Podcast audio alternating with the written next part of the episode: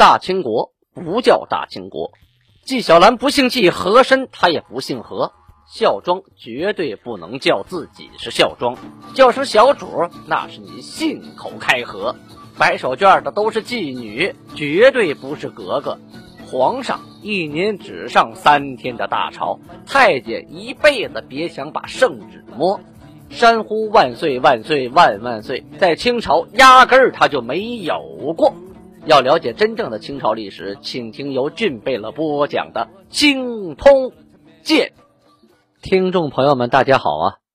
咱们现在讲到了清太宗崇德元年丙子年，公元一六三六年四月十一日，皇太极正式登基啊，成为了代清国的第一任皇帝。那既然是皇帝了，那中原的皇帝该有的，那咱们也得有啊！皇帝该配齐的。装备咱们也得配齐，那不懂怎么办呢？不懂没关系，手底下汉官很多啊，有的是懂的。于是呢，首先啊，先建太庙。现在的太庙啊，在沈阳故宫，呃，正门的东侧啊，我曾经去过，不是特别大啊，没有北京这个太庙大。建好太庙，主要的作用是追尊列祖，祭告山陵啊。追尊始祖为泽王啊，给封了个号；高祖为庆王，那个泽王是恩泽的泽啊，这庆王是庆贺的庆；曾祖就是他的太爷爷为昌王，他的祖父为福王。追尊皇父努尔哈赤的谥号为承天广运。圣德神功，赵继立即仁孝武皇帝啊，这个庙号为太祖啊，所以从这儿开始，努尔哈赤才被称为清太祖啊。也有说清太祖武皇帝啊，因为有清太祖武皇帝实录嘛。呃，陵呢叫福陵，就是现在沈阳的东陵啊。母亲的谥号。啊，为孝慈昭献，纯德贞顺，承天御圣武皇后。这里呀，啊，可以解释一下，大家都不明白呀，这谥号是什么呀？这谥号是人去世之后追封的，就像孝庄啊，那他是他的谥号啊，他活的时候这名还没起呢啊，所以他孝庄不能叫自己是孝庄嘛。大家啊，注意听，发现努尔哈赤的谥号啊为武皇帝啊，是仁孝武皇帝，所以呢，他母亲的谥号为武皇后，也就是说，母亲的谥号当中必须有她丈夫的名字啊，就谥号里的名字，这个武字一定要有的。那举例子说，这个皇帝是文皇帝，那他下边那个皇后那就是文皇后。再有啊。还有一条什么呢？就是这个母亲为正宫皇后，前边才配享这个孝字啊。如果是皇妃呀，不是正宫的皇后啊，她这个谥号啊是不可能有这个孝字的。要说谥号这个东西啊，可比较久远了，它源于西周就有了，是对去世的人呐，或褒或贬或同情啊，给了这么一个称号，很早。在古代的东亚，中国、朝鲜、越南、日本呢，这个帝王、还有后妃啊、诸侯啊、臣僚啊，一定地位的人去世之后啊，都有谥号，这都是受中国这个中原文化的影响。这里皇太极给他父亲和母亲上的谥号啊，那都是褒义的，不可能有贬义。像母亲举例的说：“孝慈昭献，孝顺啊，仁慈昭宪啊，就昭显宪法纯德。”贞顺贞洁啊，顺承，还有承天御圣，是帮助努尔哈赤啊。然后呢，御圣他谁呀？他遇的谁呀？他遇的皇太极。皇太极他妈妈他遇的不是圣人啊，是圣上御圣。然后最后武皇后，为什么是武？因为前面她嫁给了武皇帝啊，所以这谥号呢也不是乱起的，有一定规矩。后边我们会讲到啊，顺治帝给董鄂妃上谥号是他的一生最大遗憾。因为什么呀？哎，因为那个谥号啊缺几个字啊，到时候咱们再讲。皇太极给自己的父母上完谥号之后，又追赠给啊家族的祖先李敦巴图鲁为武功郡王，追封功臣费英东为直义公，俄义都为弘义公。那这几位肯定都不在世了啊，要不然就不是追封了啊。然后他们的牌位呢，通通都可以配享太庙，也在太庙里有他们的牌位。农历四月十三，皇太极上承了尊号，于是颁诏大赦啊。过去的皇帝呀，第一天啊登基的时候，一般都会颁诏天下，大赦天下啊，规定除了犯上。就是犯上这欺君罔上这个罪过啊，对皇帝不敬的罪过啊。除了犯上，还有烧毁宗庙、山陵、公爵，这是什么？这这也是大罪。你烧宗庙、陵寝啊，还有叛逃、谋杀，还有故杀，还有蛊毒，这蛊惑下毒啊，还有掩昧。这掩昧是什么罪呢？哎，就是用邪法、邪教啊，把人给弄死。就说他是鬼啊，要出轨，把活给烧死了，这叫掩媚。还有偷盗祭天器物啊，这个罪也大。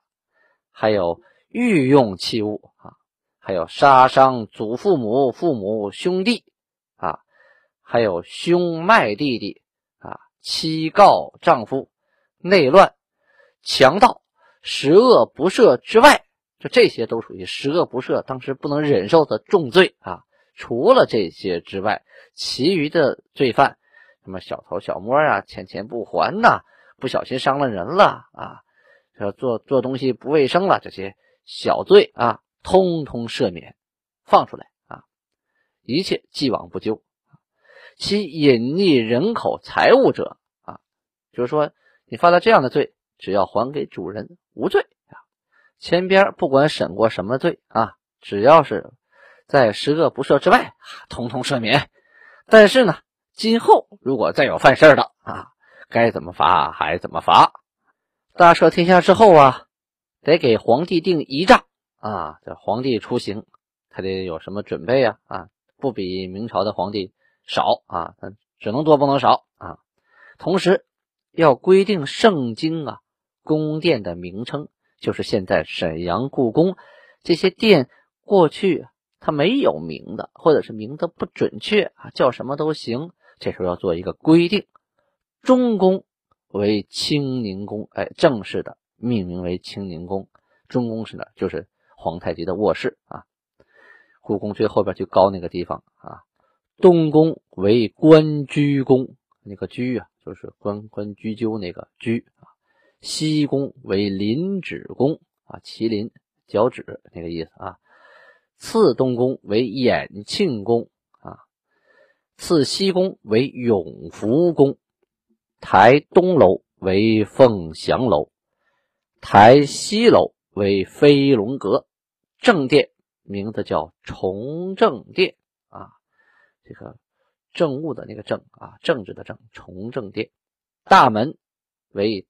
代清门啊，东门为东义门，西门为西义门，大殿叫笃宫殿。它的内门、两义门还有代清门呐，都要设专人啊把守，严格稽查出入人等。又命令各官及侍卫还有护军啊，清晨要入朝，都要集合于代清门外。从大贝勒往下，所有的人出入都必须走左右两侧的台阶，再不许由中间的御道而行了。农历四月十五这一天啊，上次咱们说到皇太极受尊号那一天呢，大家都祭天啊跪拜，唯独朝鲜的使臣啊立而不跪，当时就给压起来了嘛。到了今天呢，就把他们放回朝鲜国。让他们带书给朝鲜国王啊，谴责一下，命令对方送子弟为人质啊。朝鲜使臣呢，将其书啊放到通远铺，啊，就今天辽宁省凤城县西北，并没有带回朝鲜国。四月十六日啊，就是皇太极刚当皇帝没几天呐，恩格德尔病故了。这恩格德尔啊是额驸啊，他原来啊是北方卡尔喀蒙古巴月特部达尔汉巴图鲁贝勒的儿子，在英明汗在的时候，就是努尔哈赤时期啊，此人呢越过敌国啊，开辟道路来。呃，金国朝贺，所以努尔哈赤对他是大加赞许，把他弟弟达尔汉巴图鲁贝勒之女孙代格格嫁给了恩格德尔啊，而且授给他总兵官的头衔，赐给他一座城啊，并赏民啊诸身奴仆田庄金银闪缎蟒缎等等所需物品啊，对他十分的优宠。待遇呢，就跟各个贝勒是一样一样一样的呀。这恩格德尔啊，本身也是博尔济吉特氏，那也是元朝的皇室啊啊，成吉思汗的后代啊。后来定八旗制度之后啊，恩格德尔隶属于满洲的整黄旗啊。今日去世呢，就把他葬于封地平鲁铺。这平鲁铺在哪儿呢？在今天沈阳市于洪区。马三家子乡古城子往东啊，呃，蒲河西北那个山上，我不知道现在这个坟地还在不在哈？说太详细了，有没有人保护啊？没人保护，可别有人去盗墓啊！这很多古迹现在都找不到了。后期顺治十二年，就一六五五年的时候，追谥啊，就是追加谥号为端顺。同时给他立碑记功。当天呢，兵部还派遣了固山额真啊、拜因图、谭泰、叶克舒、叶晨、伊勒登、阿山、达尔汉额驸、飞扬古阿哥等等啊，前往查看嘎海那个地方所筑之城，同时呢，检查筑台的甲兵器械，如有啊低劣者不好用的，给换之。当天，外藩蒙古左翼科尔沁、土谢图季农，还有兵图卓里克图皇太极啊，其实就是那个皇太极的名字啊，叫洪太极啊。扎沙克图杜棱啊，这些人率领各个贝勒到沈阳，就盛京的大正殿啊庆贺，就是说给皇太极道贺，带来了很多礼物。有马五十九，骆驼二，貂皮袄，呃一件。这个韩看完之后啊啊说心意我领了，东西我就不要了。四月十八日这一天呢，派遣了尼堪阿哥、伯洛阿哥、马占阿哥、骆驼阿哥、汤古代阿哥，还有护军贾腊张京、呃索洛霍、沃伯伊、杜木拜啊等等等等一些人哈。率领每个牛录啊，护军一名去哪儿呢？去阿拉赖这个地方去驻守，主要的目的啊是为了保护牧群。这个地区啊属于比较偏远地区啊，放牧的地方，但是在外侧呢就没有保护了，容易呢被贼人所侵袭，所以就派他们去守护牧群。四月十九日记载呀，负责炼金的那个地方的千总啊，孙登云。还有刘维文这俩人呐，从皮岛方向过来，回来的时候呢，抓到了一个皮岛派来的奸细啊，献给了皇太极，所以呢，赏二人白银三十两。这个奸细呢，审讯之后啊，就给砍了脑袋。这说明啊，这个皮岛地区的这个明朝部队啊，仍然不断的派的奸细啊，探马来打探刚诞生的。代清国的情况，他们还不知道，这时候现在就是代清国了啊。就算是知道，他们也不会承认。嘿，他们还叫你鞑靼或者是建州啊。但是虎视眈眈的在你旁边海边一个岛上，说登陆很快呀，一个小时就能上来呀。对于刚刚成立不久的代清国来说啊，这也是一个眼中钉、肉中刺啊，不得不防啊。十九日当天呢，有这个闲居野处之人啊，抓到了一个铜嘴的山雀，这个嘴呀啊，像那个铜黄铜一样的颜色啊，金黄金黄的啊，就装在笼子里来献给韩。装了三笼的，他不是一只雀啊，抓到了很多。韩呢，看完之后，此乃雀也，闻之悦耳而已。然玩物丧志，他没收，而且还给批评了，就说鸟这玩意儿听着好听而已嘛，这属于玩物啊。哎，你看这个皇帝和明朝皇帝不一样哈，有好玩的，在后院自己玩，当了几十年木匠。这个代清国的皇帝啊，刚刚当皇帝，他不玩东西。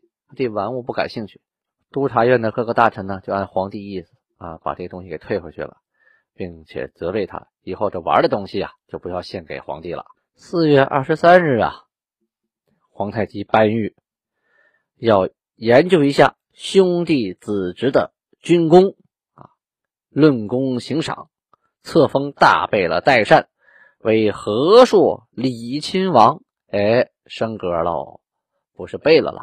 是王了，贝勒吉尔哈朗为和硕正亲王，莫尔根代清贝勒多尔衮封为和硕瑞亲王，额尔克楚胡尔贝勒多铎为和硕玉亲王，贝勒豪格为和硕庶亲王，岳托为和硕成亲王，阿基格为。多罗武英郡王啊，这个第一档了啊，不是亲王。